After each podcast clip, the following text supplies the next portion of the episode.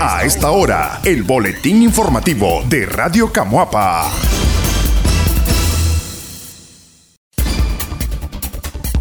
Transportistas de Camuapa deberán renovar su permiso operacional a partir del 15 de diciembre. Los transportistas de los sectores colectivo y selectivo de Camuapa tendrán del 15 de diciembre al 15 de enero del 2022 para iniciar con los trámites de renovación del permiso operacional que se efectúa anualmente, según la Ley General de Transporte. El delegado de transporte en Camuapa, Rafael Duarte, expresó que en ese periodo de tiempo los transportistas tendrán la oportunidad de agilizar su documentación dijo que entre los requisitos está el chequeo mecánico, la emisión de gases y la solvencia de impuestos. Bueno, meramente en la dirección de transporte tienen que cumplir con los requisitos de las unidades en buen estado. O sea, si hablamos meramente del área. Eh, ya los impuestos es tributación y allí ya interfieren otra área. Pero si hablamos de los requisitos para acceder a ese permiso, que la unidad ande en buen estado, que ande su freno de mano o su freno de emergencia como le llamamos, que ande su bocina o su pito, sus luces, su arranque, su carrocería en buen estado y lo, básico, lo básico para acceder al permiso y pasar el chequeo mecánico. Agregó que a partir del 15 de diciembre cualquier transportista trabajará con un permiso temporal hasta en enero próximo, que se emitan los nuevos. Comentó que además de cumplir los requisitos operacionales, también pagarán un impuesto que ronda entre los 600 u 800 córdobas. En la ley vale 150 córdobas. Según la ley, el chequeo mecánico vale 150 córdobas, que la ley misma dice que se realizará dos veces al año o cada seis meses o cuando las autoridades, en el caso nuestro, lo estimemos conveniente.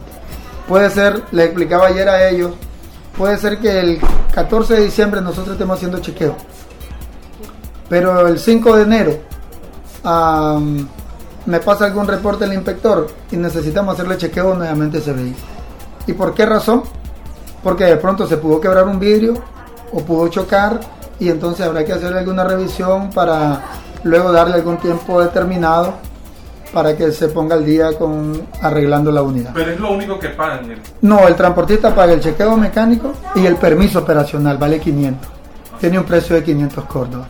O sea, paga 650 más el sticker de rodamiento y el sticker de rodamiento que vale para las unidades selectivas 125 córdobas y para el colectivo va en dependencia del tonelaje del vehículo. Según la Ley General de Transporte Terrestre, entre los requisitos para otorgar permisos está presentar los datos específicos de las unidades de transporte que prestará el servicio, el certificado de inspección mecánica de cada una de las unidades emitido por el MTI o las municipalidades o por las empresas especialmente autorizadas para tal efecto póliza de seguro colectivo contra accidentes y de responsabilidad civil para responder por posibles daños y perjuicios contra terceras personas, el cual deberá renovarse anualmente, y el certificado de control de emisiones de gases contaminantes.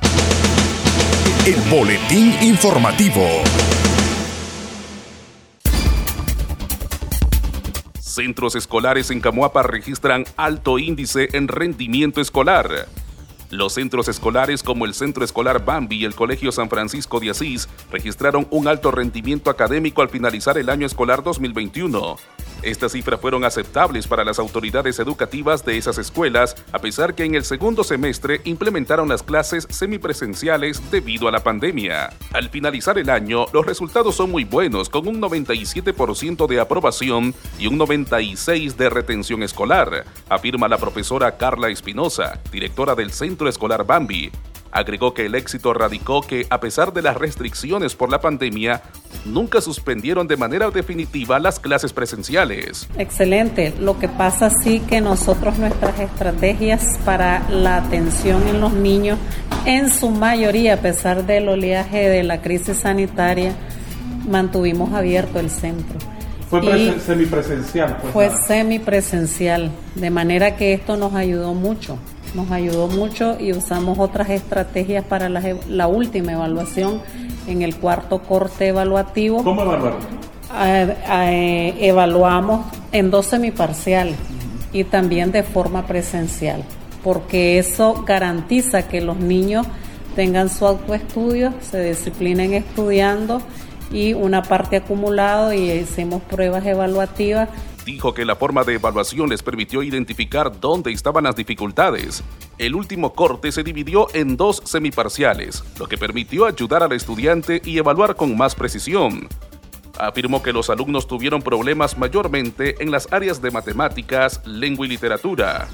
La profesora Sofía Flores, directora académica del Colegio San Francisco de Asís, aunque no especificó cifras porque aún falta procesar, aseguró que las expectativas son buenas debido a que en el tercer parcial los resultados fueron mayor al 90%. Coincidió en que las clases semipresenciales ayudaron a tener mayor control de la formación en los estudiantes. El Boletín Informativo. Iglesia Católica en Camuapa insiste en la protección de la salud de los feligreses. Los líderes de la Iglesia Católica en Camuapa externaron su preocupación por el tema de la pandemia, ahora que se escucha de la presencia en el mundo de una nueva variante de la COVID-19. Es por eso que insisten en la necesidad de evitar las aglomeraciones y rezar desde casa. El párroco de la iglesia San Francisco de Asís, padre Mario Talavera, ahora que se acerca la celebración de la Purísima, insiste en que los fieles católicos deben festejar ese acontecimiento en casa y en familia. Dijo que la pandemia en Nicaragua es una realidad y la salud colectiva es una prioridad. Para nada, por eso de hecho la imagen no está saliendo, pues. Eh, aquí a la cooperativa le tocaba venir la imagen el viernes, ¿no? Y pues obviamente saben que no está saliendo. Hoy hubiera tocado ir al barrio Pancasán, la imagen anduviera por allá, pero pues no, no se puede. Pues yo sé que nos, nos llena un poquito de tristeza, nos deja ese poquito de mal sabor ahí, como San Francisco, la Purísima, el Niño Dios igual. Es decir, nada de procesiones y evitar todo tipo de aglomeraciones. Por eso incluso hacemos más misas para que tengan más opciones y nos dispersemos, por decir así, cada uno pues al azar en distintas Eucaristías. Talavera refirió su preocupación por la presencia de otra nueva variante de la COVID-19 en el mundo y que seguramente llegará a Nicaragua porque el nivel de contagio de esta enfermedad es alto. Es una responsabilidad de cada ciudadano la salud pública. Se debe evitar las aglomeraciones, reiteró. Porque pues sabemos la situación de la pandemia, no sabemos lo que se nos viene también, ¿no?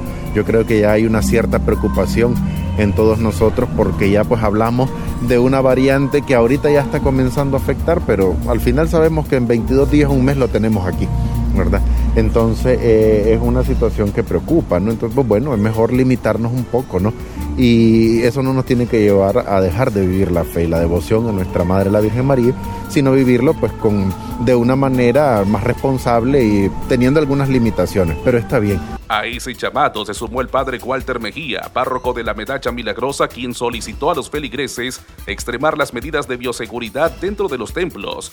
Dijo que de esa manera se reducirán los riesgos de contagio colectivo y es la mejor forma de afrontar las consecuencias de la pandemia. Ambas parroquias han confirmado que en la celebración de la Purísima no habrá procesiones y las actividades se desarrollarán dentro de los templos. Para el 8 de diciembre se han programado en las dos iglesias varias misas durante el día para evitar las aglomeraciones. El Boletín Informativo. Nuncio intercede por libertad de opositores en Nicaragua. El nuncio apostólico en Nicaragua, que en 2018 ayudó a la excarcelación de más de un centenar de opositores detenidos por protestar contra el presidente Daniel Ortega, dijo el martes que la Santa Sede intercede por la liberación de los reos de conciencia, pero que por el momento no ha tenido ninguna respuesta del gobierno. En una entrevista con The Associated Press, Valdemar Somertan reaccionó al anuncio de un grupo de dirigentes opositores y familiares de presos políticos que la víspera anunciaron que buscarían el apoyo de la Iglesia Católica y del nuncio para lograr la libertad de sus parientes. La Santa Sede y por supuesto esta anunciatura apostólica, desde el primer momento de mi misión en Nicaragua, estamos intercediendo en favor de los más vulnerables, entre ellos los detenidos de todas categorías, incluso los políticos, afirma Somertan. El nuncio dijo que esta gestión la realiza siempre, sin esperar peticiones particulares y oficiales. Sin embargo, aclaró que todavía no ha recibido ninguna petición concreta de la oposición o de familiares de detenidos. En una rueda de prensa el lunes, la activista opositora Daisy George dijo que volverían a pedirle al Vaticano que interceda por los reos de conciencia como parte de la campaña denominada Una Navidad sin presos políticos. El nuncio era el único canal que teníamos para sacar a los presos detenidos tras las protestas de 2018, señaló George. Estamos estableciendo los canales con el nuncio para obtener su apoyo, aseguró a su vez Lesbia Alfaro, madre del líder universitario Lester Alemán, arrestado en junio pasado. Alemán es el estudiante que increpó a Ortega y lo conminó a rendirse durante un diálogo nacional convocado al calor de las protestas sociales que el gobierno calificó de fallido golpe de Estado. Varios familiares me contactan individualmente y me ponen al día sobre las condiciones de sus seres queridos, comentó Somerton, pero respondió con cautela al ser consultado si se podría esperar una liberación masiva de prisioneros políticos. Interceder pienso que es más que justo y necesario, pero al final lo sabemos muy bien, las cosas dependen del gobierno las liberaciones serían un buen inicio, dijo el representante del Papa Francisco. Interceder significa desear, en este caso la libertad de todos. Ponemos toda la esperanza en Dios, añadió. En este sentido, abogó por que los detenidos puedan reencontrarse con sus familias en ocasión de las fiestas de diciembre. Todos vamos a estar en estas fechas con nuestros seres queridos y lo deseamos también para todos, incluso los detenidos, expresó. Somerton aseguró que las relaciones con el gobierno de Ortega y su esposa, la vicepresidenta Rosario Murillo, son buenas y restó importancia a la reciente decisión gubernamental de reformar un protocolo del Estado que otorgaba la figura de decano al representante de la Santa Sede en Nicaragua, la delegación más antigua en el país. La Santa Sede no puede estar molesta, porque no es su derecho ocupar el puesto del decano del cuerpo diplomático, y por supuesto no busca privilegios. Son los gobiernos los que ejercen su libre derecho de entregar el decanato del cuerpo diplomático o a un nuncio o al diplomático más antiguo, según el artículo 16 de la Convención de Viena, subrayó Somerton. De acuerdo con la Comisión Interamericana de Derechos Humanos, CIDH, en Nicaragua hay más de 160 presos políticos, incluidos 41 fueron detenidos como parte de una ola de arrestos entre mayo y noviembre de este año.